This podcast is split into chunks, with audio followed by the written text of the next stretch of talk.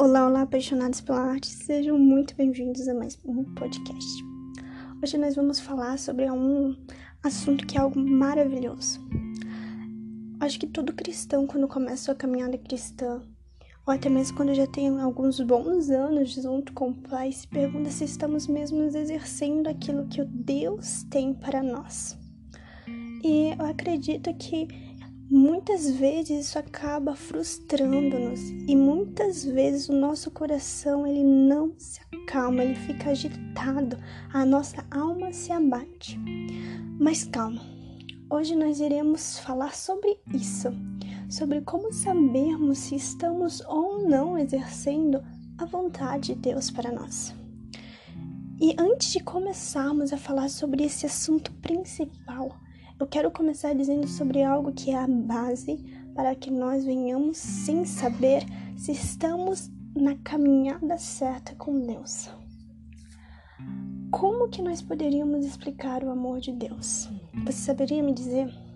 Sabe, Deus ele nos ama porque somos a sua criação.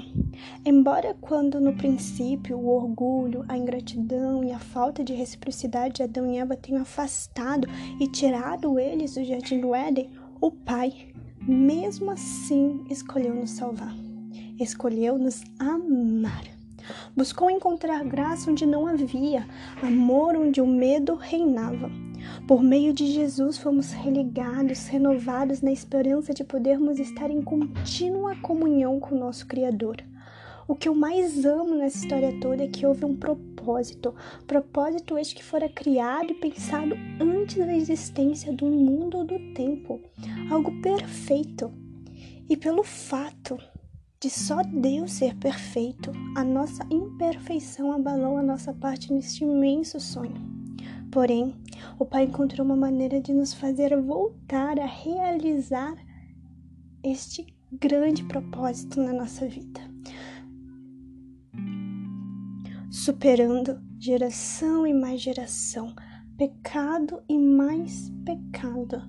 Tanto que até hoje o nosso coração humano, quando perante a verdade de Cristo, faz pulsar pelo tão sagrado dia em que estaremos juntos ao Senhor. E mais que isso, todos os nossos irmãos em Cristo Jesus, aliados ao mesmo propósito, convicção e fé. Muitas vezes, nessa sede de adorar a Deus, buscá-lo constantemente e estarmos em harmonia com o princípio de Deus, nos frustramos, como falei logo no início do podcast por conta de muitas vezes não conseguirmos orar, jejuar, ter prazer na leitura bíblica. Mas calma, todas essas coisas não vão ser feitas por nosso esforço, por nós mesmos, pois as falhas e erros sempre existirão, bem como pessoas que tendem a fazer-nos cair e desistir.